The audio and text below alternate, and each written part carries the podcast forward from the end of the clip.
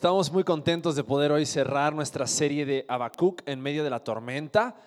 Y la próxima semana vamos a comenzar una nueva serie. Después Alex les va a anunciar de qué va a tratar. Pero creo que ha sido hermoso poder ver cómo Dios ha estado hablando a cada uno de nuestros corazones acerca de esos momentos eh, difíciles muchas veces, momentos duros a través de los cuales pasamos en medio de la prueba en medio de esos momentos en los cuales tal vez también Dios trae disciplina a nuestras vidas a causa de nuestra rebeldía, a causa del pecado en nuestros corazones.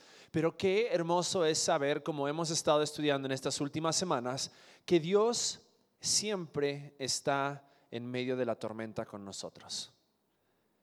No importa qué tan lejos te sientas de Dios, Dios te está buscando y Dios desea que tú sepas que Él está contigo en medio de esa tormenta.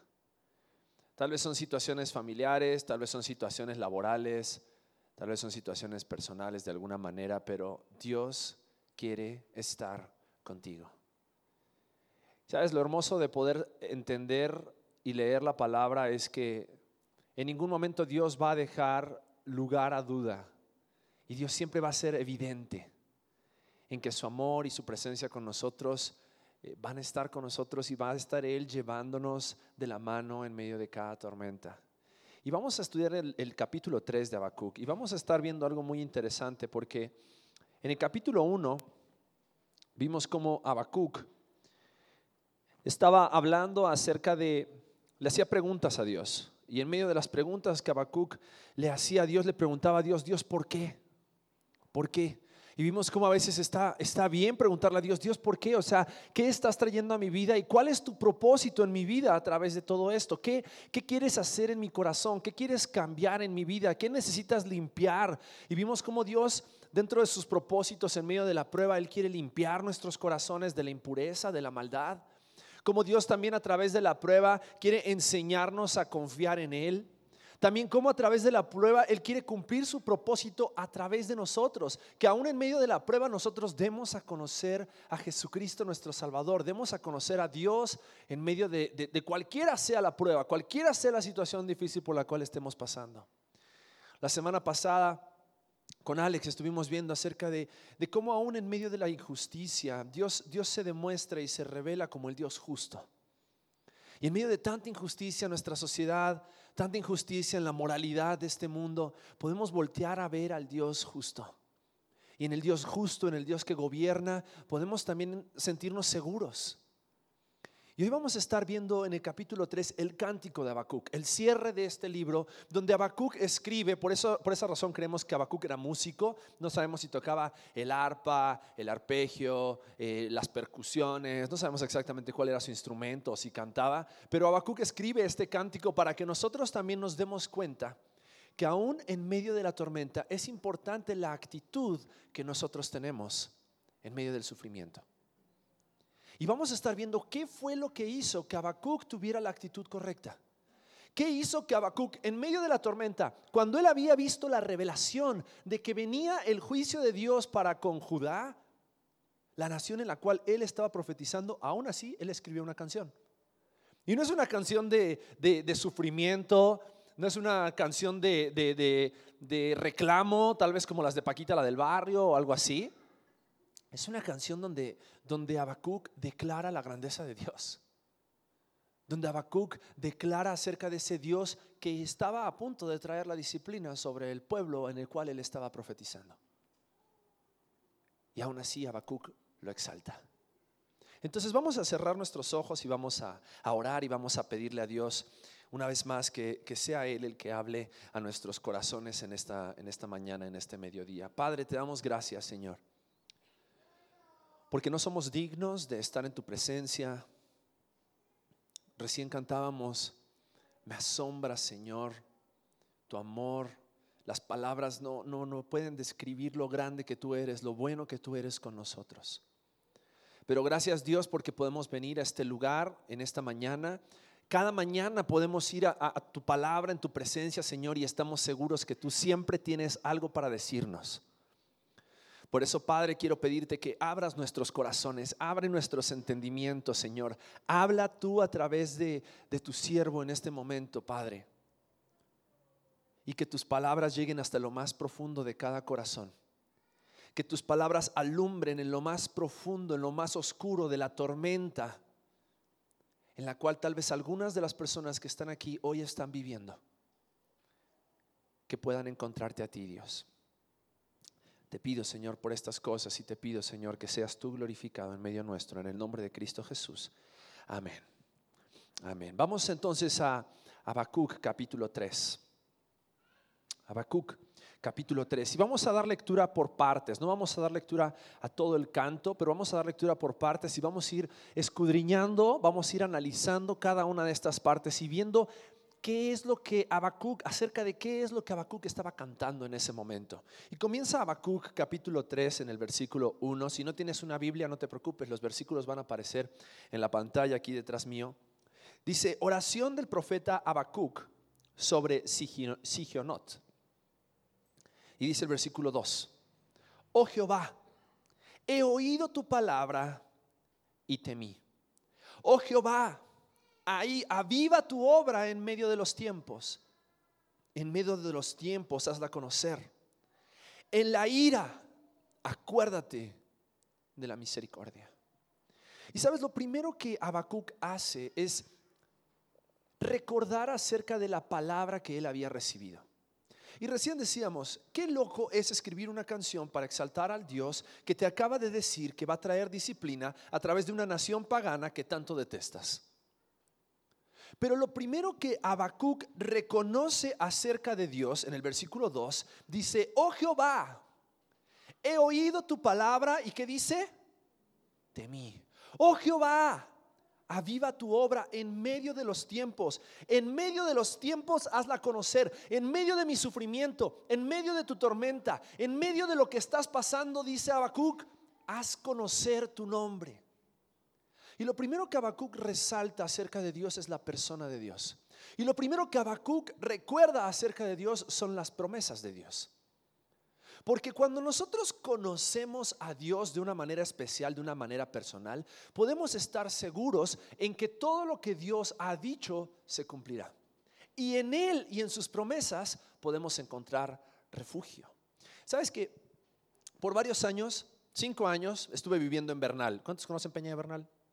Muy bonito Peña de Bernal, las gorditas de Peña de Bernal, caídas del cielo cinco años viviendo en Peña de Bernal y estuve trabajando en un campamento que se llama Palabra de Vida.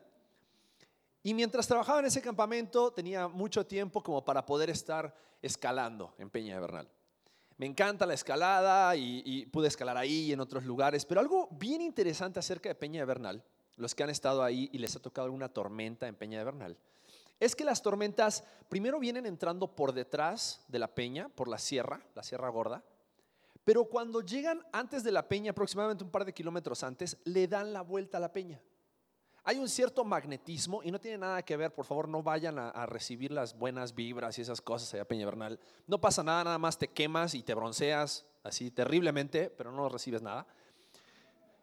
Eh, lo único que recibes es radiación solar. Pero cuando llega la tormenta hay un cierto magnetismo natural que tiene la peña que las nubes le dan vuelta y después de que le dieron vuelta, entran por el frente de la peña y la tormenta se viene con todo.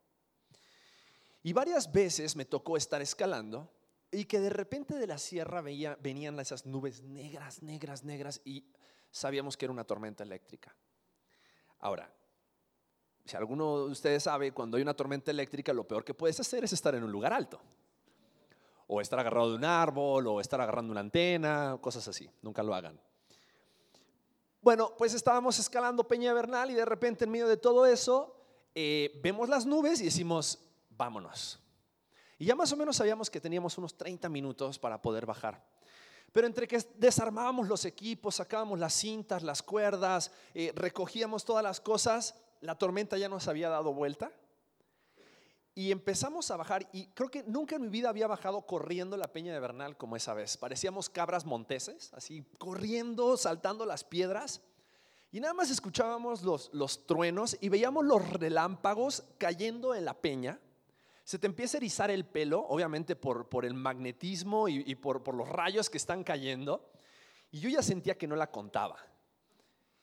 Y mientras corríamos yo decía, Dios, por favor, sálvame que, que, que si me salvas te sirvo, ¿no? Es clásico, clásico que hace ratito alguien me decía, es que estoy metido en un problema económico terrible, muchas deudas. Yo ya le dije a Dios, Dios, si me salvas de estas deudas, te sirvo. No sé si realmente funciona así.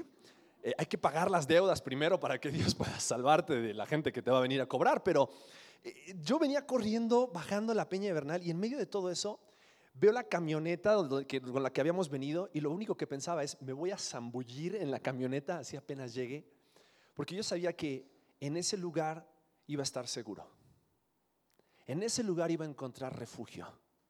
En medio de toda la tormenta y los rayos y la lluvia cayendo y nosotros corriendo con todos los equipos y no nos había importado si se nos había quedado algo allá arriba, nosotros estábamos así con que no nos caiga un rayo ahorita, vamos a estar bien.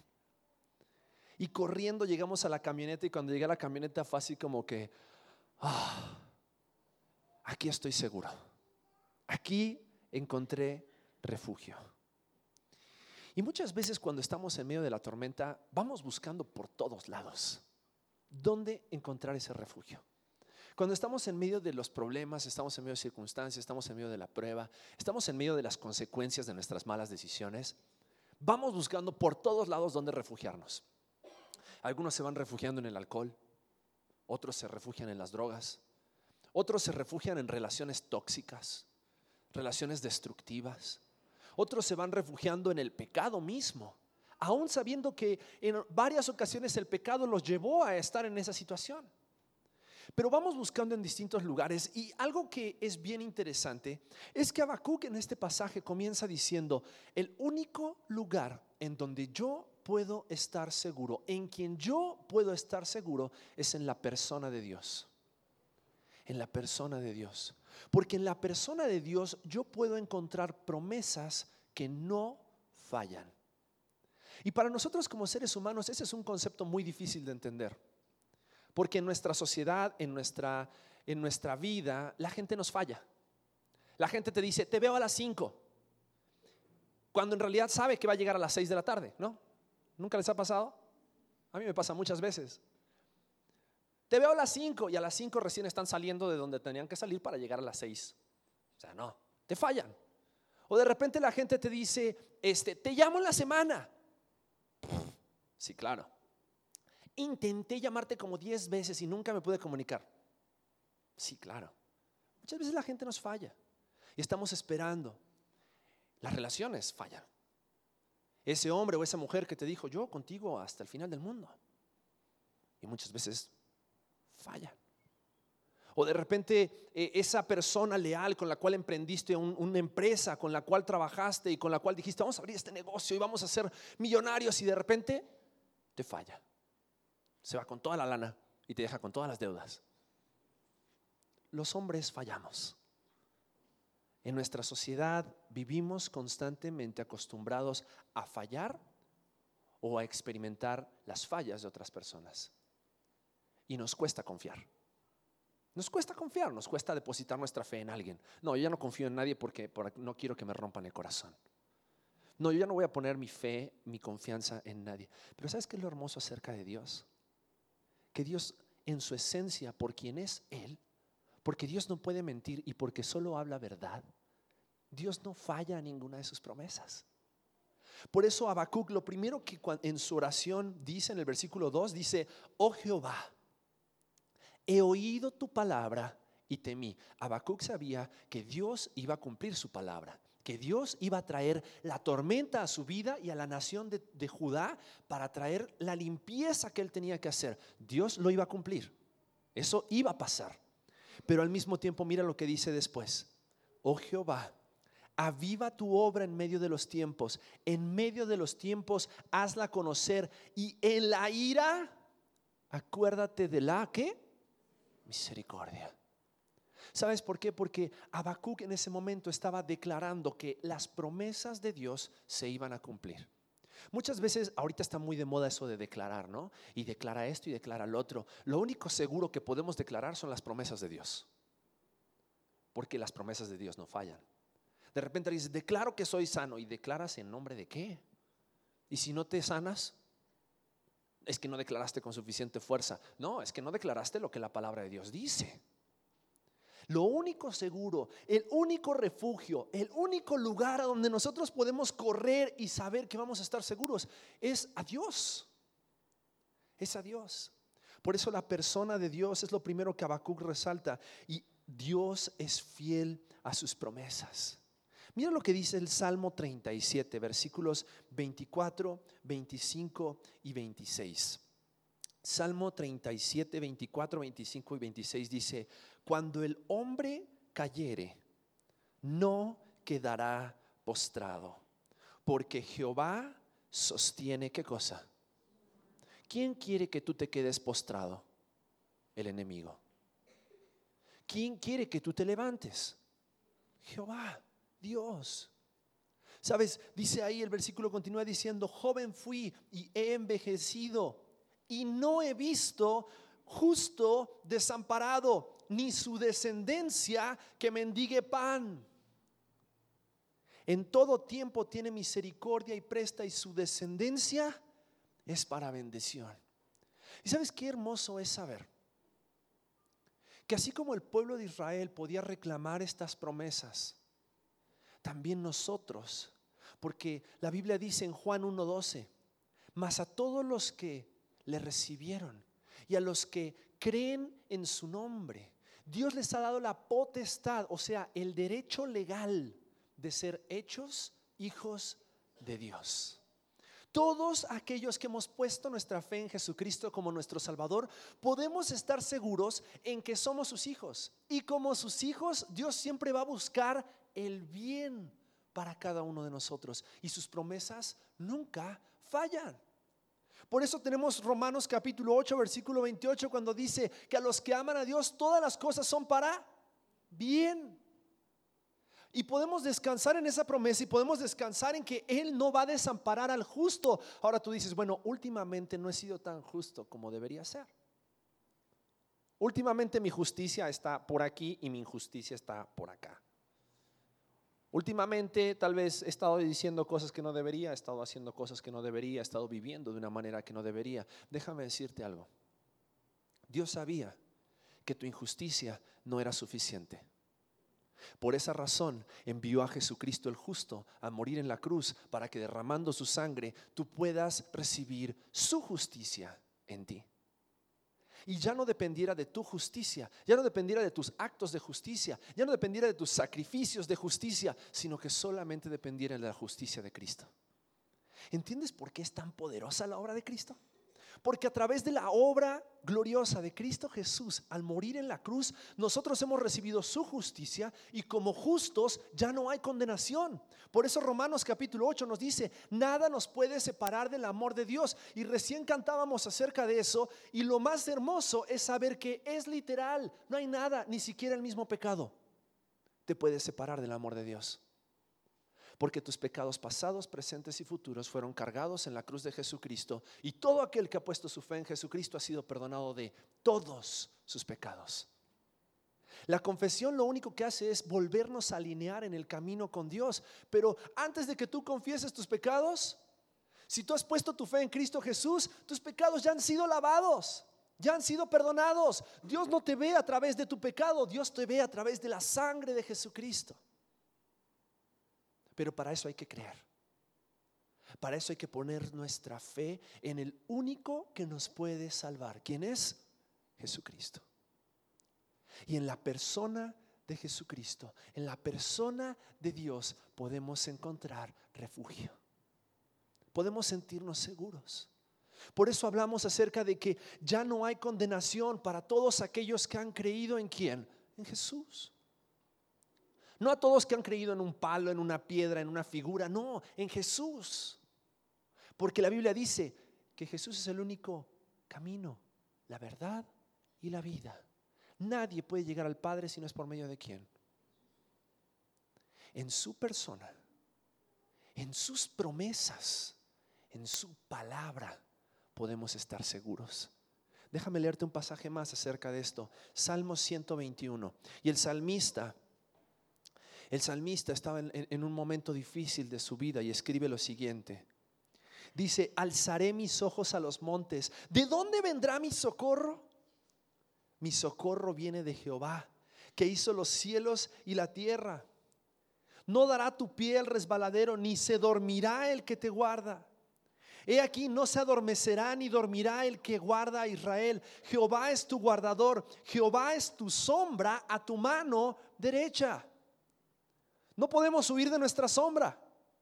Ni Peter Pan pudo huir de su sombra, ¿no? No podemos huir de nuestra sombra. No podemos huir de nosotros mismos, así como no podemos huir de la presencia de Dios. Dice, no se adormecerá ni dormirá el que guarda Israel. El sol no te fatigará de día ni la luna de noche. Jehová te guardará de todo mal. Él guardará tu alma. Jehová guardará tu salida y tu entrada desde ahora y para lo único en lo que podemos encontrar nuestra seguridad es en las promesas de la palabra de Dios. Y por eso, eso sí lo podemos declarar. Que Él guarda nuestra salida, Él guarda nuestra entrada. Él protege, Él no se duerme. ¿Recuerdan cuando esa historia de Elías, cuando hizo descender fuego del cielo? Eh, una historia muy famosa del Antiguo Testamento, en el tiempo de los profetas. Dice la palabra de Dios que Elías hizo descender fuego del cielo, pero mientras tanto los profetas de Baal, antes que él descendiera, hiciera descender fuego del cielo, los profetas de Baal le estaban danzando a Baal y cantando a Baal y se cortaban por Baal y Baal era un, un dios pagano. Ahora, en el nombre de Baal no pasó nada. Y Elías les dijo, griten más fuerte. A lo mejor está dormido. Es más, a lo mejor está en el baño. Por eso no los oye, anda ocupado. Nuestro Dios no se duerme. Nuestro Dios nos cuida en todo momento y eso es parte de su esencia, es parte de su persona, es parte de sus promesas, es parte de su palabra. En eso podemos estar seguros. Por eso Habacuc en medio de la tormenta escribe una canción y lo primero que dice es, Dios, yo te conozco, yo sé quién tú eres y yo sé que tú no fallas a tus promesas. Yo sé que tú eres fiel. En medio de un mundo donde tal vez es difícil encontrar la fidelidad de los hombres, podemos saber que hay un Dios que es fiel, un Dios que no falla, un Dios que cuida cada momento de nuestras vidas. Y un Dios que cuando nosotros le obedecemos y le buscamos, también nos enseña a vivir en esa misma fidelidad en esa misma obediencia. La persona de Dios, Él es fiel y sus promesas. Pero lo segundo que vemos en este pasaje no solamente es la persona de Dios, sino que también vemos el poder de Dios. El poder de Dios. Miren versículos, a partir del versículo 4 de Habacuc capítulo 3. Volvemos a Habacuc capítulo 3, versículo 3. Dice, Dios vendrá de Temán y el santo desde el monte de Parán. Su gloria cubrió los cielos y la tierra se llenó de su alabanza. Y quiero que pienses en esta palabra alabanza a la medida que seguimos leyendo. Y el resplandor fue como la luz. Rayos brillantes salían de su mano y allí estaba escondido su poder. Delante de su rostro iba mortandad y a sus pies salían carbones encendidos.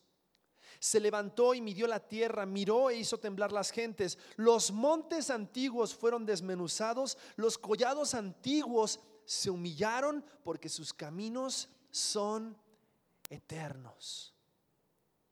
Sus caminos son eternos. El poder de Dios. Y sabes, cuando Dios manifiesta su poder, mira qué interesante estos versículos, porque dice, la tierra se llenó de su alabanza. ¿Cuándo se llenó la tierra de su alabanza? Cuando vieron la manifestación del poder de Dios. Y fíjate a qué grandeza, qué dimensión, qué magnitud tiene el poder de Dios, como para que dice el versículo 6, se levantó y midió la tierra, miró e hizo temblar las gentes y los montes antiguos fueron desmenuzados y los collados antiguos se humillaron. ¿Quién es este Dios delante del cual aún la misma naturaleza y su creación se postra? Es el Dios Todopoderoso. Habacuc sabía que las promesas de Dios no fallan porque la persona de Dios es fiel a sus promesas pero también sabía que él podía confiar en el poder de Dios. Y ese poder cuando se manifiesta nos lleva a un espíritu de adoración, a una actitud de adoración. Recién cantábamos y, a veces es raro, ¿no? Porque de repente estamos cantando y todo. ¿Y alguna vez te has preguntado por qué cantas? ¿Por qué aplaudes? No le estás aplaudiendo a las personas que están aquí adelante, no le estás cantando a las personas que están aquí adelante. ¿Por qué le pones tanto sentimiento? ¿Por qué estás dispuesto a alabar y adorar a Dios? ¿Sabes por qué? Por todo lo que Él ha hecho por ti. Por todas las manifestaciones de poder que ha hecho, que ha hecho para ti. Por haber entregado a su Hijo Jesucristo a morir en la cruz y en esa manifestación de poder, Satanás y la muerte fueron vencidas y por la sangre de Jesucristo nuestros pecados fueron perdonados y en Cristo hemos recibido la vida eterna. Por eso cantamos, por eso alabamos, por eso adoramos, porque nuestras vidas han sido cambiadas. Porque el poder de Dios se ha manifestado en nuestras vidas. Y sabes, el mismo poder que se manifestó en el pasado es el mismo poder que se manifiesta en el presente y es el mismo poder que se manifiesta en el futuro. Y así como Dios hizo milagros en el pasado, hace milagros en el presente y hará milagros en el futuro. Por lo tanto, podemos estar seguros confiando en que en su poder. Podemos estar realmente poniendo nuestra fe en un Dios que su poder no tiene límites. Su poder no conoce lo desconocido. Su poder es por encima de todas las cosas. Y esa actitud de entender el poder de Dios y entender lo que Dios puede hacer, tiene que mover nuestras vidas a una vida de adoración.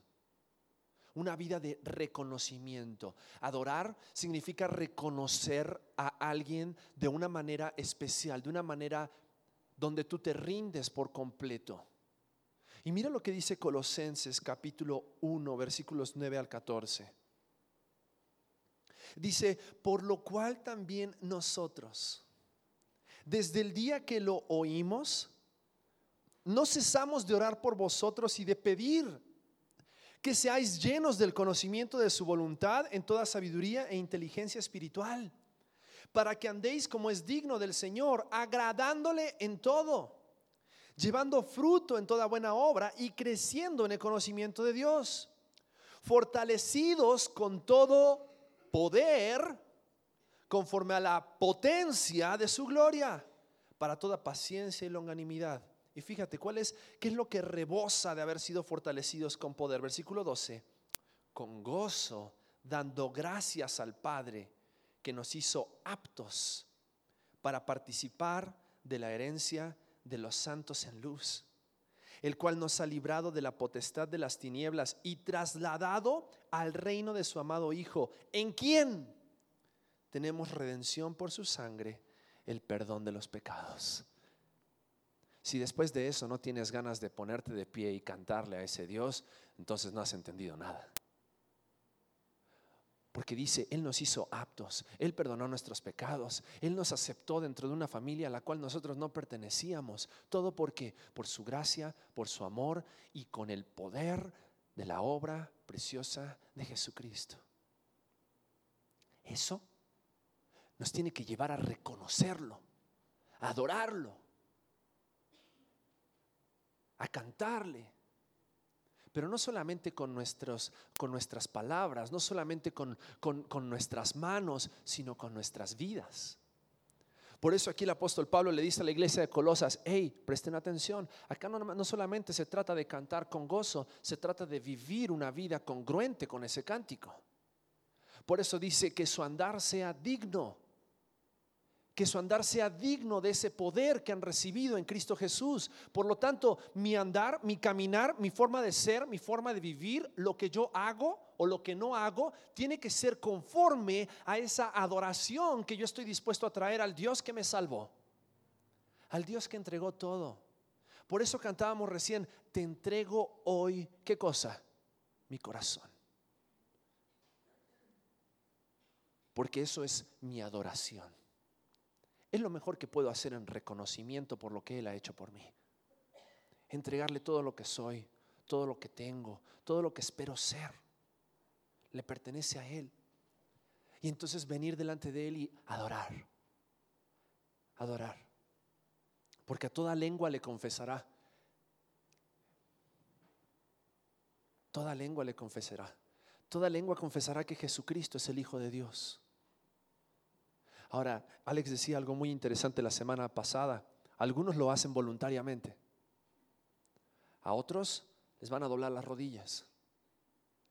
Aquí la pregunta es, ¿tú le adoras voluntariamente? En respuesta a lo que Él ha hecho por ti. ¿Vives una vida de adoración? ¿Vives una vida digna del Evangelio de Jesucristo, del poder que Él ha manifestado para tu vida? Creo que es lo mejor que podemos hacer, adorarle, reconocerle, vivir para Él. Y de esa manera poder confiar que su persona no falla a sus promesas, que su poder es el único digno de adoración, pero en último lugar, que el plan de Dios se cumplirá para que nosotros le demos gloria. Mira qué es lo que dice Habacuc capítulo 3 al final de este capítulo. Versículo Versículo 11, 12, 13. ¿Se acuerdan que Habacuc estaba preocupado porque estos caldeos que iban a conquistar a los judíos eh, eh, se iban a gloriar de, de, ellos haber conquistado? Fíjate que dice el versículo 11, 12, 13. Dice: El sol y la luna se pararon en su lugar, a la luz de tus saetas anduvieron y el resplandor de tu fulgente lanza. Con ira hollaste la tierra, con furor trillaste las naciones. Saliste para socorrer a tu pueblo, para socorrer a tu ungido. Traspasaste la cabeza de la casa del impío, descubriendo el cimiento hasta la roca. Horadaste con sus propios dardos las cabezas de sus guerreros, que como tempestad acometieron para dispensarme, cuyo regocijo era como para devorar al pobre encubiertamente. Caminaste en el mar con tus caballos sobre la mole de las grandes aguas. Oí y se conmovieron mis entrañas. A la voz temblaron mis labios. Pudrición entró en mis huesos y dentro de mí me estremecí.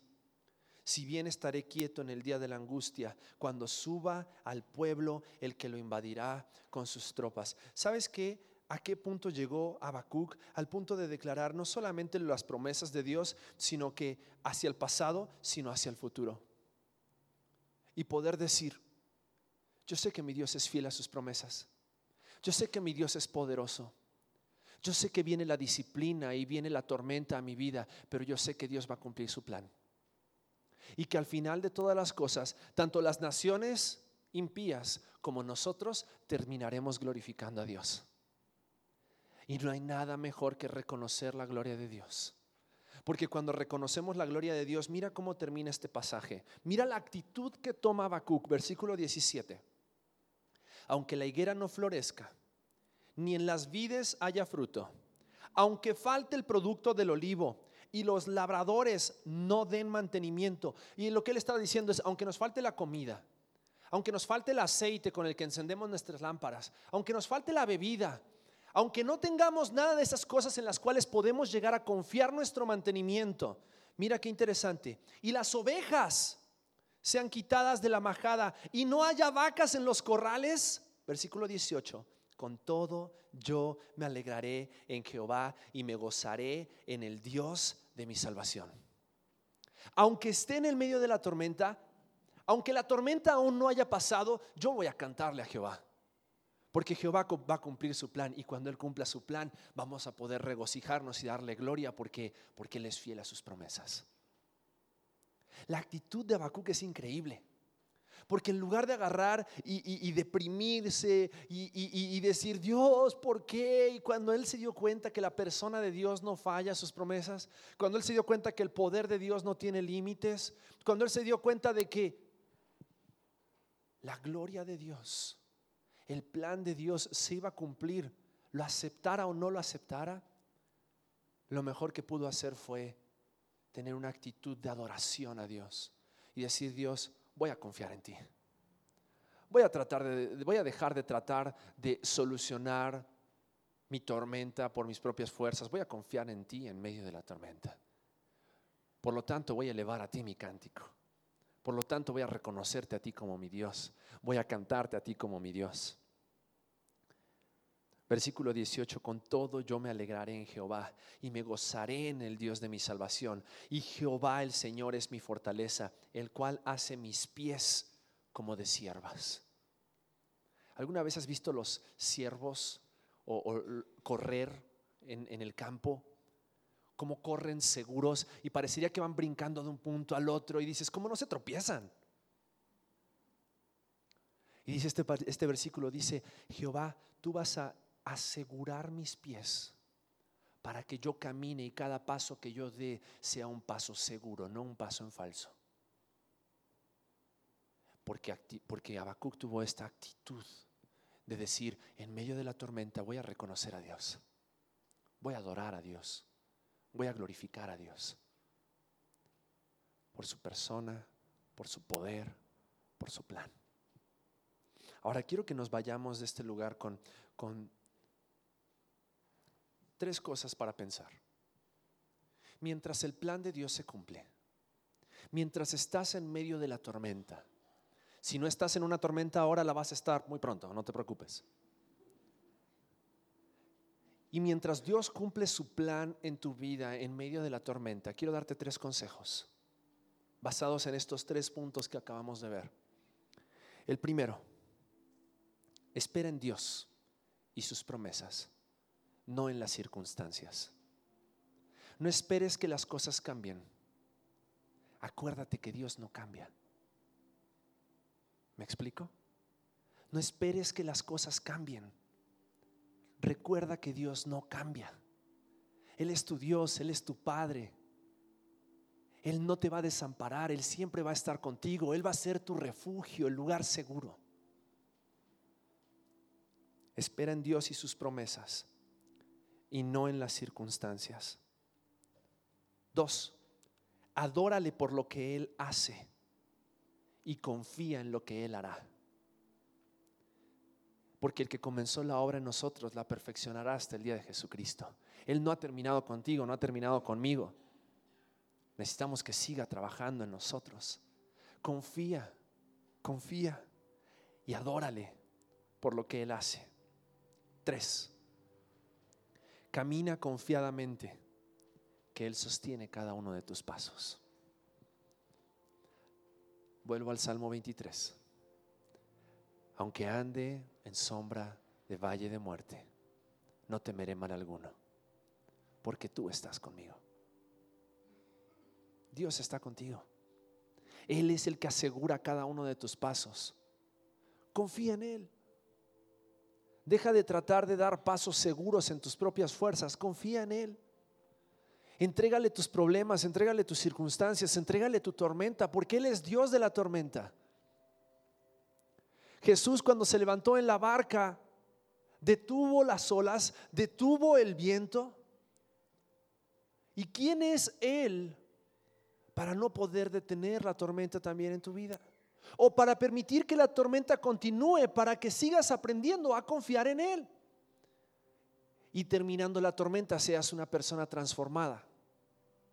Seas una persona que le conoce a Él y su persona y su poder y su plan de una manera diferente, que tal vez nunca lo habrías conocido si no hubieses pasado por la tormenta. Gloria a Dios por